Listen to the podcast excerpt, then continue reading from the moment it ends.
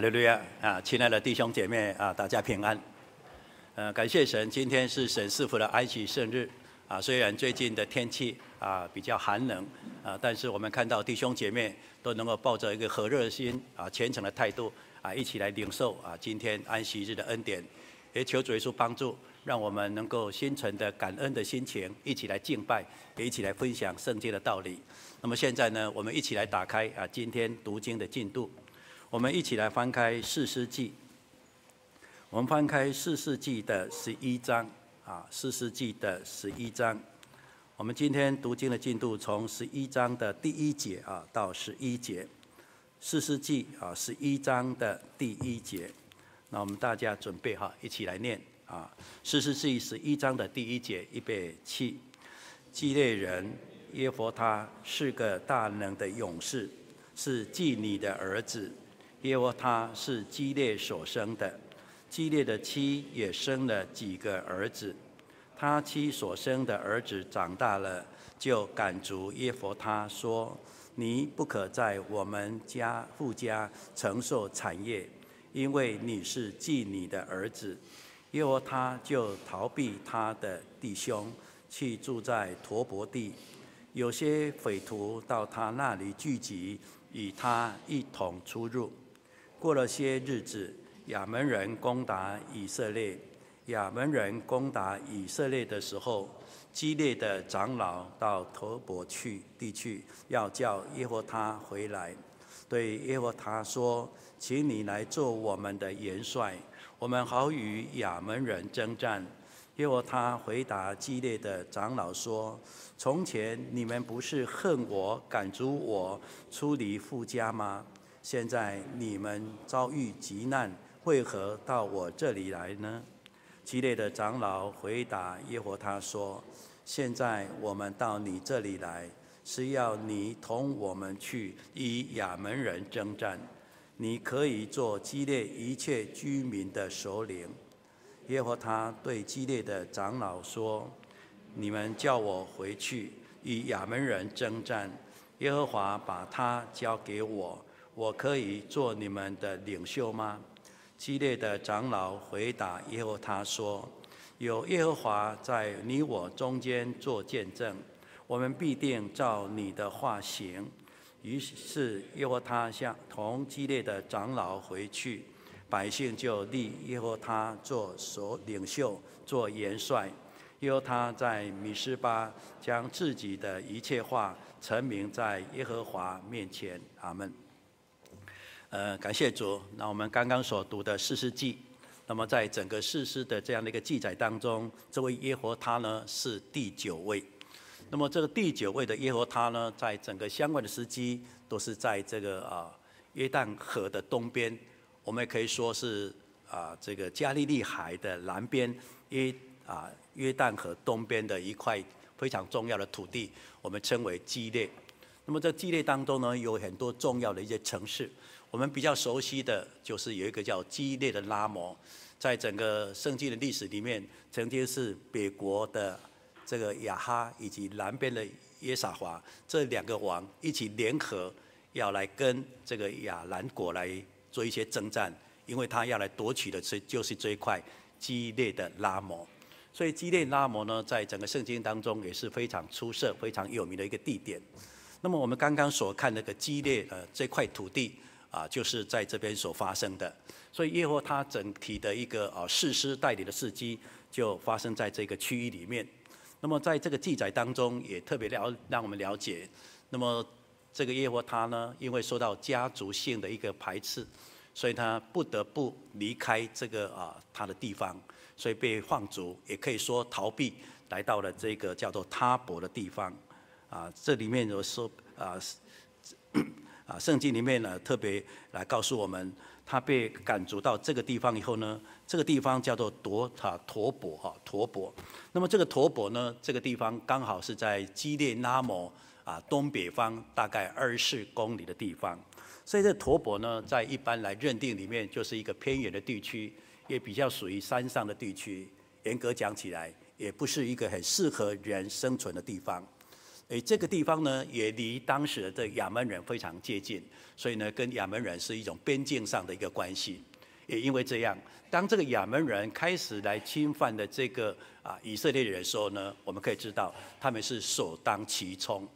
那么在整个啊，我们可以说充满这个危机，而且战事可能一触即发的这种情况当中呢，这些激烈的长老碍于当时的大环境的使然，所以他们也了解有一个非常重要的一个英雄，那么也是神所要拣选的，所以他们特别的来到这个啊。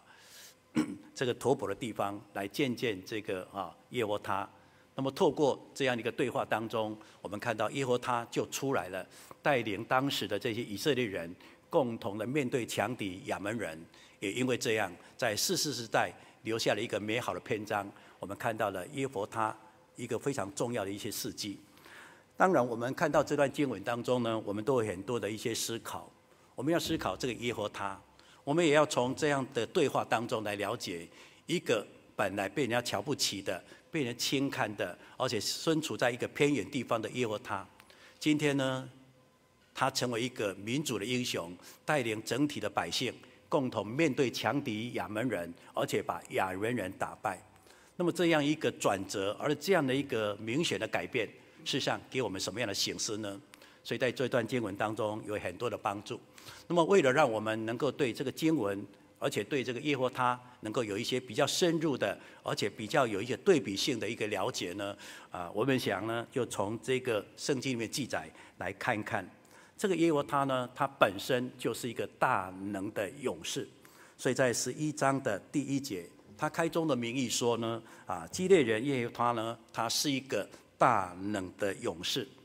可是他尽管是一个大能勇士，因为他家的这样的一个背景，因为他母亲的缘故，所以他背着这样的一个原罪，被人所瞧不起。最重要的是家里面的人瞧不起，所以呢，有关于产业的问题，或是一个整体的一些互动的问题，他首先是被整个家里面的这些兄弟们把他排挤。而这个排挤当中呢，圣经里面用一句话来做形容，就是赶逐他。用赶的把你赶走，好像扫地出门，你就可以离开。用一个比较强制性的，而且粗鲁的，或是也劣是一个毫无人性的方式，把你扫地出门。所以，妓女的这个儿子耶和他，在这样的环境当中，我们相信他经常是若受人家歧视，很多人会耍一些白眼来瞪着他，看着他。所以，他在家里面是非常卑微，被藐视。所以，尽管他是一个大能的勇士，可在家族里面，人家看不起他，而且要把他赶逐出去。这样一个没落的人，而且这样卑微的人，他只能来到一个偏远地区。我们用一句话来说，叫做苟延残喘了。所以他的人生呢，有时候来说呢，因着身份的缘故，所以看起来他尽管有优越的大能勇士的条件，可是他好像是一个黯淡无光、毫无前途的人。可是，尽管是这个样子，在神的怜悯以及拯救的当中，他的身份不再是个问题，因为有神的同在。而另外呢，在整个这个啊耶和他的整体的表现当中，我们看到他有一个非常重要的一个叫对比的关系是什么呢？我们可以看到之前啊，在这个四世纪的第九章当中，有一个非常重要的人叫做基甸。那么基甸的有七十个儿子。其中有一个儿子呢，是非常聪明，但这个聪明我们把它列为叫做非常诡诈、非常耍手段、非常运用所谓当时的所谓的民粹。也因为这样，他呢在众弟兄当中，他被拥立为立王的一个首选的一个条件。那么在四世纪的第九章当中，来看见的这一位啊基甸的儿子叫亚比亚他。那么这个亚比亚他呢，真的是。非常有手段的人，当然，这样的手段的人，他所带来的，有时候呢，给人家的感受，刚开始呢是非常不错，但就整体的或者结果来讲，这个亚比亚他啊，亚比啊，这个亚比米勒哈，就是这个亚比米勒呢，他就是不是这么样个完善的或美好的人。那么这个亚比米勒，他请他的母舅。拥立大家为王，让整个世界人都能够拥立这个亚比米勒为王的时候，啊，特别用一句话说啊，我是你们的骨肉啦，然后跟世界人说，哎，他是我们的兄弟。但是后来呢，我们都知道，在整个屠杀他的兄弟的过程当中，有一个叫做约坦。那么这约坦呢，因为他躲起来了，所以免离这一次的灾难。所以其他人都被杀了，约坦他还是留下来了。后来约坦呢，他呢，在整个逃难之后呢，在一个平安的一个环境当中，他公然的，而且很直接的来讲到这个亚亚比米勒。那么讲到这亚比米勒的时候呢，就讲到了什么？这个亚比米勒啊，他是一个哈不自量力的人。亚比米勒呢，他是一个平庸无奇的人。这么样一个泛泛之辈，而这样的自高自大的人，他就要来担任担任我们我们的领袖，要担任我们的王来统治我们。所以那个时候的这个啊约坦，他特别用的以色列人在圣经中特有的一个属性。也就是说，在圣经当中，经常用当地的农作物的这些特有的属性来讲到，这就是以色列人在神眼中特有价值的这些植物。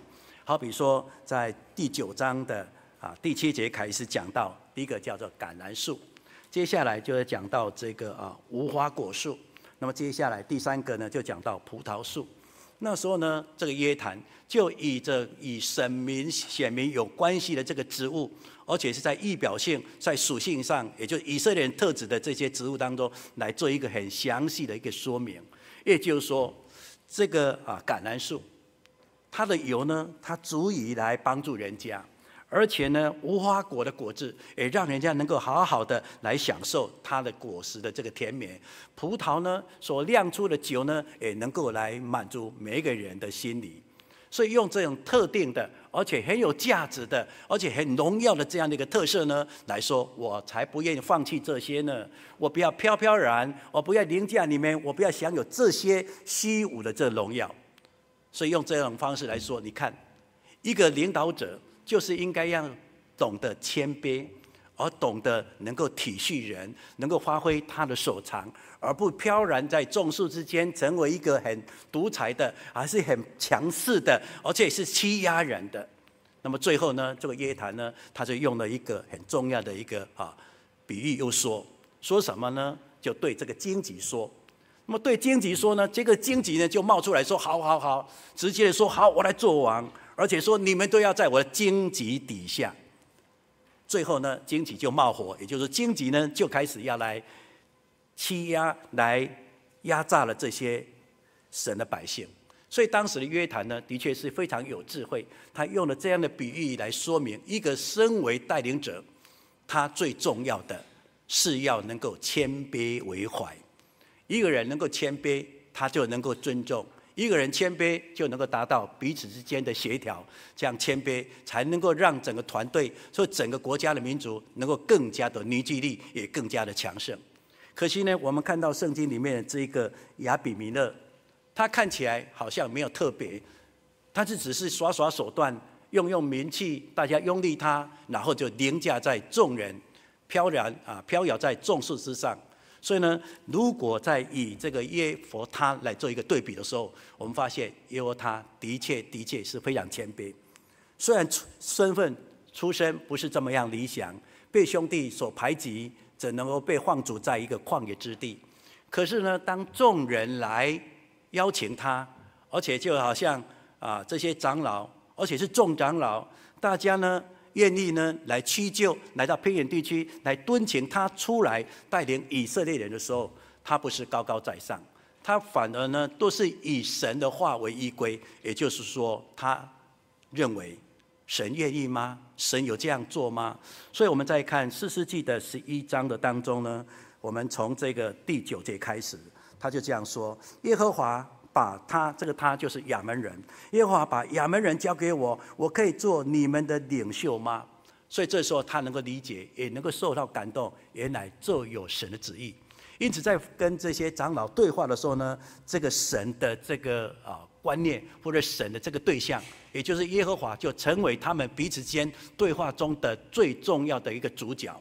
所以在第十节的下半段，他说：“耶有耶和华在你我中间做见证，我们必定照你的话行。”所以我们看看这样的一个对话里面，显然我们能够更加的明白，耶和华他的确是一个谦卑的人，也因为谦卑才能带领百姓，也因为谦卑，神才能够与我们同在。这就是耶和华他在整个身份当中让我们所理解的。所以这么一个人物，而这么样一个谦卑，虽然他的家或是他的出身不是这么样的理想，可是神仍然拣选他。所以，当我们在看这个经文的时候，我们相信我们弟兄姐妹一定有一些的感动，甚至有一些跟我们有雷同的一些共识，因为耶和他在整个出生的过程当中，看见神的，看见神的待人处事的一个方式，也提醒我们在我们今天在为人处事当中，我们应该要了解而且要注意的地方。那么，在整个耶和华他的出生的一个形式当中，我们先第一个要来想什么呢？第一个我们要知道，耶和耶和他能够在这个危急国家面临这样的欺压的情况当中，他能够被长老把他推举成为以色列人的首领，成为一个元帅，是给我们一个很重要的，就是一般人所说的英雄啊，或是好汉啊，不怕出身低啊。这是我们在平常。看看书，听听人家讲话的时候呢，都会经常会听到的啊，英雄啊，或是你是好汉呐，不怕你的出身低，只要你条件够，只要你有这个能力，总有一天人家会看见的你，你就是一个啊非常重要的千里马，你绝对是有这个能力的。那么在这个耶和他的身上，这个词呢，这句话呢，在他的身上也的确是非常的恰当。那么耶和他的确不是很好的出身。因为他是妓女的儿子嘛，连自己家里面的人，我们可以说叫同父异母的这些骨肉们、这些手足们，都轻看了他嘛。连这个当时的基列人也这样的一个想法，所以呢，他们默然也让这个家族把这个耶和他赶走了嘛。所以他的确不是一个出身很好的，可是英雄不怕出身低，为什么？因为你要预备好，你要把你的整个人格、属灵的性情预备好。你只要预备好，神都会为你开路的。因为我们的神是鉴察的，我们的神是了解我们的心的。所以呢，在我们的圣经当中，这句话给我们很大的帮助。神愿意用这个耶和他。我们在整个中国的历史当中，我们都会经常听到的很多有关于一些历史上的名人。以前呢。我们用台语说，呃，乞食嘛会做皇帝。我们想想，乞丐也可以当皇帝。我们试着从中国历史里面这些君王、皇帝当中，我们想想看，哪一个人乞食去做皇帝是哪一个？我们想想看，推推啊，原来就是那一个朱元璋嘛。所以朱元璋后来就是明太祖，他是乞食呢，去分民间呢，但是后来就当皇帝的。所以出身低，不是成为自卑，也不是封闭的开始。反而呢，我们都应该在认为可能客观条件不是这么好的情况下，我们不要妄自菲薄，我们不要自叹自哀，不要说啊，我都还蛮稳处的安乐，不要讲这些。你只要奉公守法，你只要认真的努力，总有出头天的一天嘛。那么除了我们从耶和他的身上看见之外，我们在人类的历史当中也看见了。更重要的，在整个圣经的历史，尤其在整个救恩的脉络当中，这样的观念或这样的一个啊现象，的确出生在耶出现在耶稣家谱的身上。我们来看一下马太福音，我们请看一下马太福音里面啊有关于耶稣的家谱。我们请看马太福音，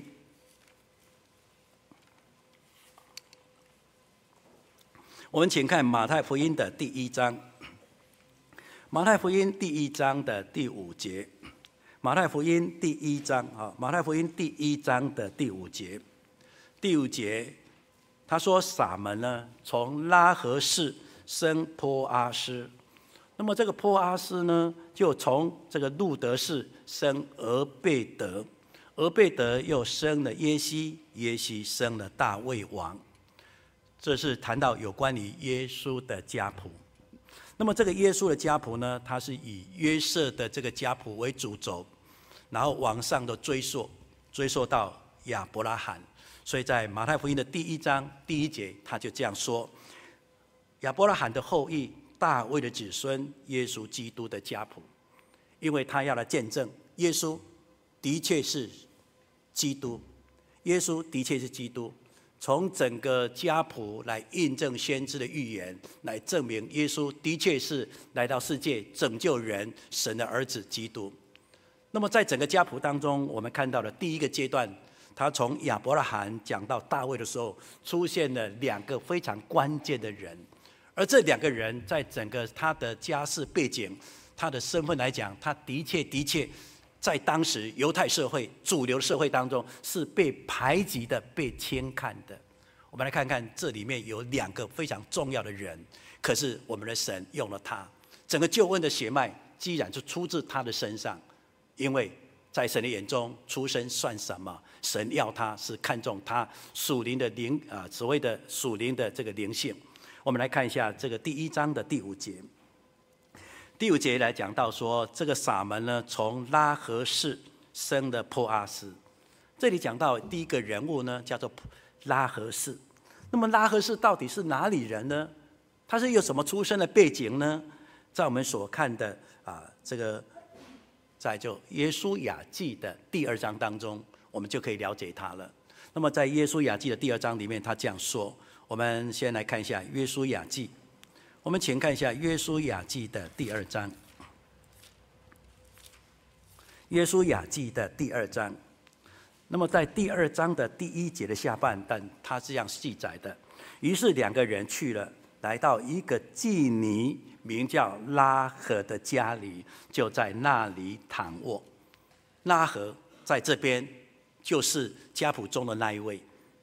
而不是说啊，同一个名字哦，可能不是这个人，他的确就是这个圣经里面所讲的这个拉合。所以在耶稣家谱的拉合，他就是什么？第一个，他是一个耶利哥这边的人，也是外邦人。再来更重要的是什么？他是个妓女呀。弟兄姐妹，我们都知道妓女是什么？妓女就整个我们所谓的伦理也好，道德也好，它是一个淫乱的，它是一个不好的。所以从事这个妓女工作的人，基本上我们可以说叫做没有道德的人，在圣经里面是严禁有这样的一个百姓出现。所以神的百姓不能出现有妓女的。如果出现妓女，什么违背神的律法？当然，在律法的角度来讲是不容许，但就我们普世的这个价值来讲，妓女也是不允许的。所以我们都知道，这个妓女呢，她是违背道德的，而且不是一个很好的一个女子。可是，在神的怜悯跟拯救当中，这位出身为妓女的拉合，或许因为有环境种种的因素，不得不下海成为一个妓女。可是，在神的眼中，她的内在是值得来悦纳的，她的行为是值得来肯定的，而且这个人的信心呢，真的是超越的，而且信心是坚定的，对神的认识是是非常深刻的。如果我们从约书亚记的第二章，我们看到他跟这个啊探子的对话当中，他真的是非常用心观察当时的时事，而且从整个时事的脉络当中，很清楚的、很精准的抓住耶和华真实的大能。我们来看一下约书亚记的第二章。耶稣雅记第二章的第八节，两个人还没有躺卧，女人就上了房顶，到他那里，对他们说：“我知道耶和华已经把这地赐给你们，并且因你们的缘故，我们都惊慌了。这地的一切的居民在你面前心都消化了，因为我们听见你们出埃及的时候，耶和华怎样在你们面前使红海的水干了。”并且你们怎样来对待约旦河东的两个，也就是亚摩利王这个西宏和噩，将他们进行毁灭。我们一听见这事，心就消化了。因你们的缘故，并无一人有胆识。耶和华你们的神本是上天下地的神。我们看到这个妓女，不因为他的出身，不因为的那工作，我们轻看了他。这时候，我们更要脱脱离，或是把这个身份把它抽离掉，把它拿掉。我们看到他的确是一个非常有心来寻求盼望，而且抓住神给他恩典的人。所以这样的一个拉合呢，他尽管出身不是那么好，用一个道德的标准，可能要定他很多的罪。可是，在神的怜悯跟拯救当中，他成为耶稣家谱当中不可少而不可断的一个很重要的一个女子。也因为这样，撒门娶了这个拉合。所以在圣经当中，让我们看见了英雄不怕出身低啊！只要我们能够恪尽我们的本分，做好灵修，其他就有神美好的预备啊！那么除了这个拉合之外呢，我们又看见刚刚这个经文里面，家谱里面又讲到另外一个，而这个人就是非常熟悉的路德。那么这个生了破阿斯之后呢，破阿斯又从路德呢生了俄贝德。当然，后来就来到了这个耶西，耶西又生了大卫王。记得在写这个经文的时候呢，他总是会留下我们不容易察觉，可是非常重要的一句话。也就在讲到家谱的时候呢，都是讲人的名字。好比说啊，生破阿斯啊，然后波阿斯呢从拉合氏生俄贝德，那俄贝德又生了耶西，好像是直接讲了。可是耶西呢？生了什么？这时候呢就不一样了。他说生了大卫，可是他加了一句话：大卫王。所以整个家谱强调的是那个王，而那个王是谁？那个王就是大卫。但是王大卫他的家族当中还有一个很重要的女子，虽然出身微薄，在整个律法当中是被严禁的。那个人叫做路德，而路德他的家世背景又是什么呢？在圣经里面告诉我们，他就是一个摩押人呐、啊。一个摩押女子，一个摩押女子，一个摩押女子是不能来到神的殿的，是被整个宗教所区隔的，在种族来讲是被轻看的。在路德记里面是讲到，当时是一个非常堕落的一个时代，所以神让一个本来是一个粮仓的伯利恒，也沦落为一个饥荒的地方。所以那时候饥荒，好像不能温饱，不能好好过日子。所以呢，有些人就逃窜的到外面去了。那么在《路德记》里面，他是这样记载。我们来看一下《路德记》。《路德记》的第一章在第一节里面，他说：“士师秉政的时候呢，国中遭遇了饥荒。那么在犹大的伯利恒，有一个人带着妻子跟两个人往摩押地去聚居，而这个人的名字叫以利米勒，所以他的妻子就叫名叫做拿俄米。”所以这对夫妻带着他的儿子就来到了这个摩押地，也就是说在那避难，等这个来年有丰收，伯利恒成为粮仓了，我们再回去吧。所以在这聚居的概念，但是也因为这样，就开始了他的孩子也定居在那里，最后孩子也结婚了。那么其中就是这位路德。所以路德呢，她就是一个摩押女子，我们又可以说她是一个外邦人。如果回到一个犹太人的一个社区来讲，是被轻看了。哎呦，阿丽奶奶，哎呦，原来你是外族人，哎呦，你又是一个摩押人。所以一个摩押女子本来是被这个以色列人所轻看的，居然嫁到他家，那现在呢，又要回到一个他的大本营犹太人的这环境里面。尽管是这个样子，这个路德。在她的婆婆拿厄米跟她对话的时候，她讲的这一句话真的不简单。我们来看一下《路德记》的第一章，第一章的十五节，拿俄米说：“看呐，你的嫂子已经回到她的本国了，和她所拜的神那里去。你也跟着你的嫂子回家啊，回去吧。”路得说：“啊，不要催我回去，不跟随你。你往哪里去，我也往哪里去；你在哪里住宿，我也在哪里住宿。”你的国啊，就是我的国；你的神就是我的神。你在哪里死，我也要死在那里，也要葬在那里。除非死能使你我相离，不然愿耶和华重重的降罚于我。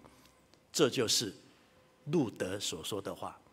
路德所说的话，于情于理于信仰来讲，真的真的不简单。而且他特别用一句话说：“如果我违背了，如果我没有做到的话，愿耶和华重重的来什么来重罚于我。”所以这个时候的这个啊，路德，尽管他是一个外族人、摩押女子，可是呢，他已经把这个身份完全抽离掉，不计较，也不看重。我忘了这些，我看的是什么？看的是我与神的关系，看的是我与婆婆之间的关系。更重要的，她的生命从此改变了。所以这时候，我们来想想，出身算什么呢？所以很多人就开始埋怨啊，我出身低啊，我没有用啊，我再怎么努力啊，也挤不过人家，因为人家怎样怎样。在现实的社会，的确是有这样的矛盾。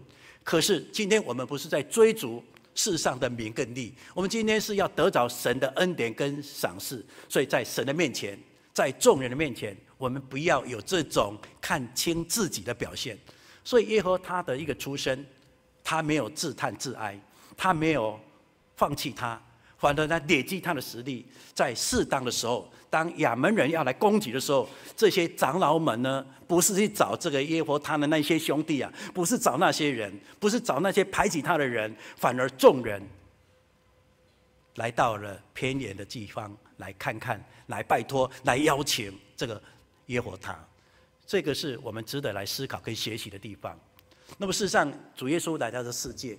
他也承担了这样的一个压力，他也面临了这样的一个打击，但是耶稣从来不把人在世上的身份地位看重，尽管人看重，可是耶稣轻看了这些。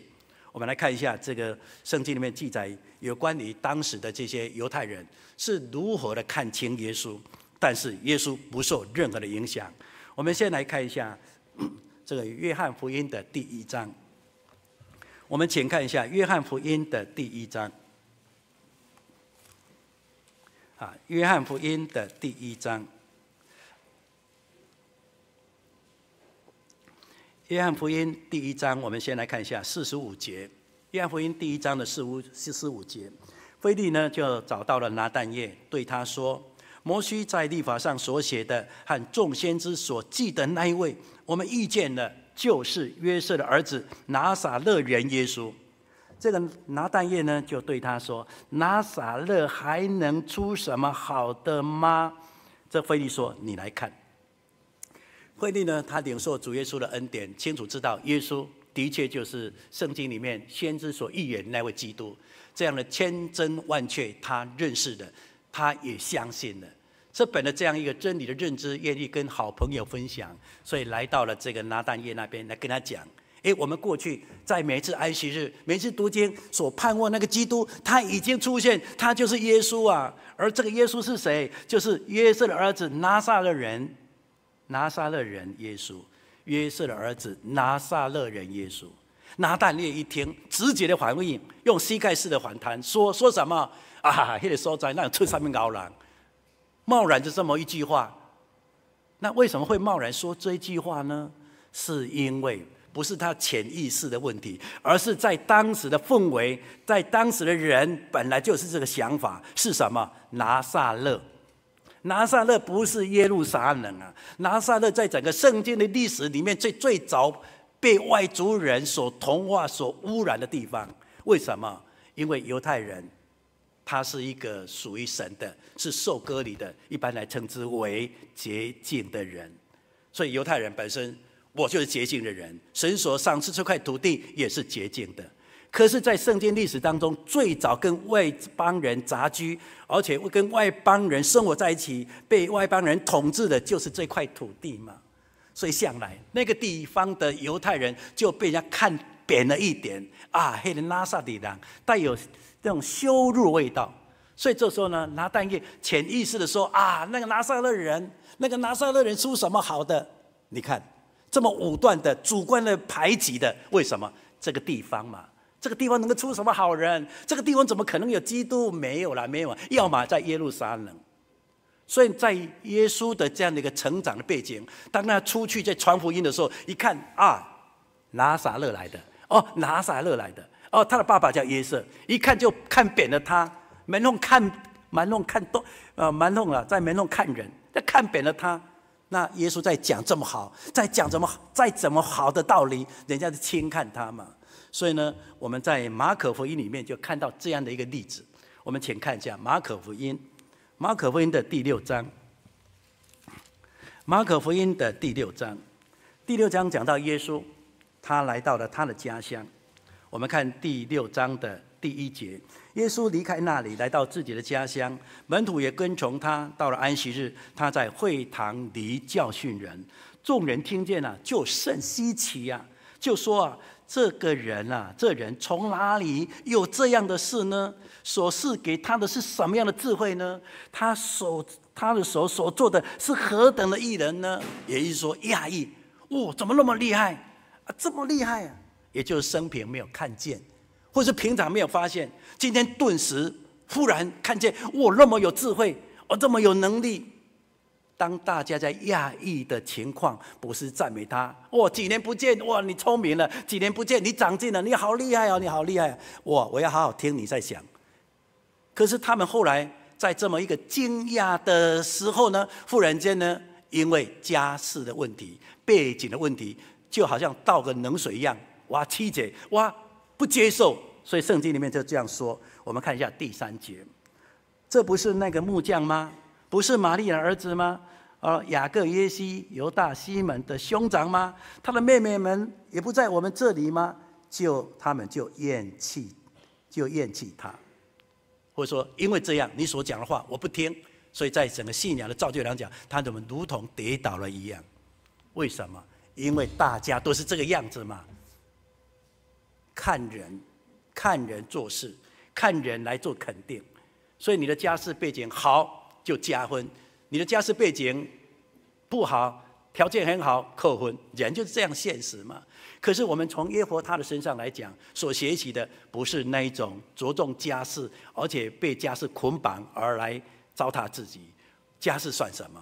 只要我们用心，只要我们努力，可以这样买做皇帝。人家说评委可以做总统嘛，是不是这个样子呢？所以我们不要忘了，我们是神，而且按照神的形象所造。我们是主耶稣救赎，我们有升天国子民荣耀身份的人。所以尽管我们有很多的不足，可是它不是成为我们灰心丧志的理由。我们反而说，神看我们是尊贵的，因此，因为他的这样的一个教训，成为我们很重要的一个参考。那么另外呢，我们也从耶和华他的这个身上当中，再一次的强调，也再一次提醒我们，我们啊，我们啊，我们不要用外貌待人，不要用外貌看人，不要因为他的外貌，也就是说他的这个家世也好，他的学识也好，他的能力也好，那我们看了他以后呢，我们就好像很厉害，很佩服他，以他马首是瞻，不要用外貌待人。那看到呢？他可能也没有什么，好像这个不会，那个不会，笨笨傻傻的，那你就轻看他吗？如果你认为他笨笨傻傻，你轻看他，有时候呢，你会在你的错误的认知当中丧失很多很多的机会。他可能是一个非常认真而且努力的人，所以在我们人的生活当中，我们无论在哪一种环境里面，我们都会看到很多人都是用外貌待人。在圣经当中，的确也是这个样子。当耶稣来到这个世界的时候呢，他也是这个样子。而且很重要的工人，在做任何福音的工作的时候，人也是这样对待。在以赛亚书里面特别谈到我们的耶稣。我们请看一下以赛亚书的五十三章。我们请看一下以赛亚书五十三章。以赛亚书五十三章，五十三章的第二节。以赛亚书五十三章的第二节，他在耶和华面前呢，生长如嫩嫩芽，像根出于干地。啊，特别留意等下这几句话，他呢就是主的基督，而这位基督就是耶稣。他说他无佳形美容，我们看见他的时候呢，也无美貌，使我们来羡慕他。这是一个先知的预言。而预言呢，讲到的是我们的耶稣。如果就人的角度来讲，他的确没有什么家型美容。当然，在那个年代里面，也没有照相机，而耶稣出生的微薄，也没人会为他来做一个素描。所以呢，我们无法真正的看见那个时候的耶稣到底长什么样子。很帅吗？像我这么帅吗？还是 我们都不知道。好，那既然我们都不知道。但是圣经给我们一个答案，他的确不是那么帅，无家型美容，而且说没有什么美貌。耶稣哎，我们的神呐、他在外貌上，他圣经说是这个样子的。好了，在传道人的当中有一个人，他叫保罗，在勉励的时候呢，他曾经对自己被人家怎么对待，他写下他的心得。我们看一下《哥林多后书》，我们请看一下《哥林多后书》，《哥林多后书》的第十章。我们请看一下《哥林多后书》的第十章，第十章的第十节，因《哥林多后书》第十章的第十节，因为有人说啊。他的信，也就是他手写的书信，又沉重啊，而且又厉害。这个厉害就又沉重，而且又很严格，又很严格。好，再来，一直到见面的时候呢，哇，见面的时候呢，特别留意一下，却是面貌不扬，言语粗俗。那时候，这个时候的保罗，你恭维啊，那丑陋丑陋，哈，啊，面啊呢，拍看拍看。你看这样面貌。面貌不扬、言语粗俗的人，请问，这时候你会感觉什么？这也是使徒啊！啊，这个使徒讲的什么话？所以，因为他的书信本来就讲得很严格，又看到这个人这个样子的时候呢，不会再听了啦。你最最嘛是安尼尔，你讲话一定要做粗俗的，哦，你也无引导，啊，无口才，哇，那那那你的道理多好，你本来写的那么多，我已经不满意了，又看到你的时候，我更满不满意。所以丧失了很多真理性的造就，也丧失了很多灵修上的一个提醒。所以呢，这是我们人嘛，以外待以外貌待人。那么事实上，在整个圣经的历史当中，我们的确看到有这样的现象：以外貌待人。我们在圣经里面就会讲到四世纪，四世纪呢，它不只有在记载在四世纪里面的那些人，事实上在大卫立国之前。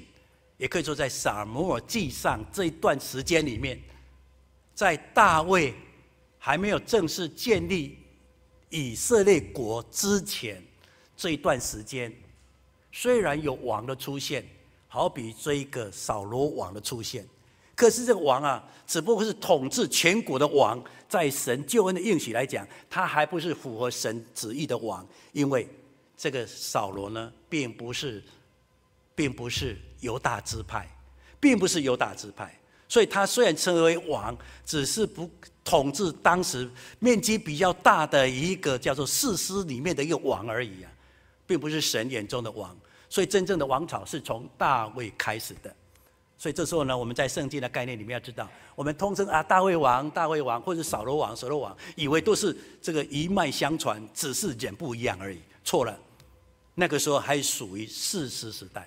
那么，在士师时代一个混乱的时代当中的人，在整体的判断当中，他不是以神的视野来拣选的，他是按照人的概念来写的。所以那时候呢，一开始在四世纪的最末期，也就是扫罗，也就是我们讲的撒母耳之后的这个扫罗来立这个啊扫罗为王的时候，那个时候的扫罗啊，他的条件真的会很优越。他的条件真的有那个王的那个那个架势。我们来看一下《撒母耳记上》的第十章。我们请看一下《撒母耳记上》的第十章。《撒母耳记上》的第十章，我们来看一下二十三节。第十章的二十三节，众人就跑去了，从那里领出他来。他站在众百姓中间，身高啊比众民高过一头啊。然后呢，撒母就对众民说：“你们看耶和华所拣选的人，众民中有可比他的吗？”众民就大声呼欢呼说：“愿王万岁！”在四世时代，在立王的过程当中，并不符合神的旨意。而那时候，顺的这个时候的民意，虽然打雷了，不应该打雷而打雷了，表示神的愤怒不喜悦。可是百姓还是说，我们要像周边周边的国家一样，人家有王，我们也有王。在强行要争取王的时候呢，这个扫罗王正是大家认为不错的。为什么？因为呢，在圣经的记载里面，他是一个很谦卑。人家找我抽签要找到我的时候呢，我找到哪里？我躲起来了，我怕人家拥立我，所以看起来好像很谦卑。然后呢，被找到了，那请大家请他站在众人面前。哇，啊那还要管。哎呦，安那黑恩导就感觉哇，这个就是王的架势啊，这个王的那个哈，所谓的那个那个帝王之相。这时候大家认为他有为王的那个帝王之相，因此大家说呼求了。这个有一句话就大声的欢呼说：“愿王万岁！”吼，那个情境真的是非常澎湃，因为他的确是够格的。可是真的够格吗？大家都是以外貌待人，你看他的做作的这个谦卑，然后呢，他这个个子高高的这个很明显的这个现象，大家认为，哎，他的确不错不错，外貌待人。可是呢，后来来跟这个啊大卫来做对比的时候呢，那时候因为扫罗表现很不好，所以呢初期看起来很谦卑，那有王的味道，可是后来后来不听话了。自己更不听话，然后立什么纪念碑，然后呢，当这个大卫呢，哦，当这个大卫要做帮对国家有贡献的时候呢，他开始嫉妒了，恶魔就进入他了。所以呢，在整个内心的世界当中，我们人是看不到的，我们只是看到表象，看他的外貌不错，有为王的这样的架势。可是，在事实的证明，事实的证明是什么？他真的是不堪一用啊！后来在拣选的大大卫的时候。那时候撒摩尔也去看看这个耶西的儿子，每姐的汉草孤端，每一个人长得高又长得帅，一个一个都可以当英雄的。可是选了半天，不是要选他，而且当中有一句话是什么？圣经这样记载，我们来看撒摩尔记上的十六章。我们请看撒摩尔记上的十六章第七节。十六章的第七节，耶和华却对撒母说：“不要看他的外貌。”看他身材高大，我不拣选他，因为耶和华不像人看人，人是看外貌，耶和华是看内心的。耶和华的确是看内心，看透了，而且了解了这个大卫的确是可以成为他拣选的王。不但他是犹大支派，而是他也是一个非常符合神心意的人。所以后来在他为王的过程当中，的确有一些跌跌撞撞，甚至犯的错，可是他都能够勇敢在神面前，哪像这个扫罗王呢？好了，这时候我们就了解了，在人的世界当中，的确是会以外貌待人，所以留下很多就是说世人不清、用人不明的遗憾。但是我们看到了大卫在神的拣选当中，他一个前提是说，一定要看内心。那么只有神在看内心，而内心呢是经过时间的、经过环境的洗涤之后，你才会知道哦，日久见人心呢。哦，原来是他这样的人，共处之后呢，才知道哦，他是这样个性的人。所以呢，在我们的生活当中呢，我们不要贸然来用外貌待人，我们要冷静的，我们要求神帮助，来看看人家的内心，我们要选择，我们要欣赏他的内心。这样呢，在互当当中才不会有一些流失。所以在新约圣经里面看到了耶稣来到世界，很多的犹太人就是用外貌待人呢。有几个经文我们可以做一些参考。我们先来看一下约翰福音的第七章。我们请看一下约翰福音的第七章。啊，约翰福音第七章，第七章的二十四节说：“不可按外貌。”断定是非，总要按公平来断定是非。这里是讲到耶稣所讲的道理。结果，大家因为外貌，因为耶稣的外貌，因为耶稣的家世，所以呢，不秉公处理，不按立法来做处理。所以呢，这叫双标，两个标准。我说这可以，我做这可以；你说这不行，你做更不可以。在约翰福音的第七章是这样说的。在约翰福音的第八章，我们来看一下。约翰福音的这个第八章的十五节，他就说：“你们是以外貌、以肉身来判断人，但是我却不判断人。就算判断人，我的判断也是真的。”所以他用人性的角度来说：“我们不要用外貌、用家世来判断人。”但是耶稣以神性说：“我就是神，所以我判断绝是对对，绝对是正确的。也就是人是相对的，只有神才是绝对的。那我们今天是在相对。”总是会有遗漏嘛，总是有遗憾嘛，总是有不足嘛，所以这时候呢，我们绝对不要用外貌待人。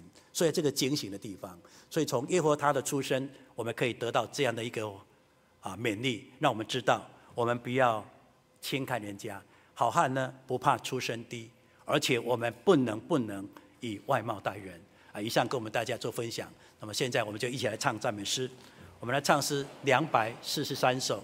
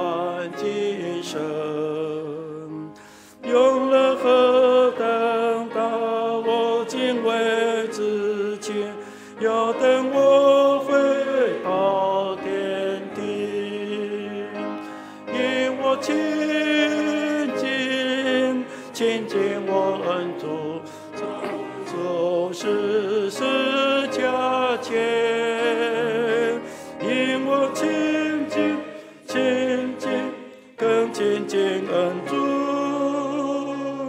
终日倚在主身边。啊，大家请坐。那现在我们要一起来祷告，我们祷告当中也求主耶稣帮助我们每一篇的道理。都是神的感动，圣经每一句话都是神的力量。所以我们在分享当中也求主耶稣帮助，让我们都能够从耶和华他的这个出生的背景当中来体会自己，来认识自己。让我们在行事当中觉得一定要看重每一个人，不能忽略轻看每一个人，因为神要的。是每一个人美好的灵性啊，这是我们互相提醒的地方。那我们下午呢，就是我们这个月的定期布道。那等一下在祷告当中，也为今天下午的布道会来祷告，求主耶稣带领，也让我们慕道者受感动，愿意来聆听，也愿意来查考，也让我们弟兄姐妹也愿意在整个布道会的过程当中，为见证的人、道理分享的人以及。唱诗赞美的人，能够为他们祷告，让我们在每一次的聚会当中都能够体会神的恩典跟荣耀。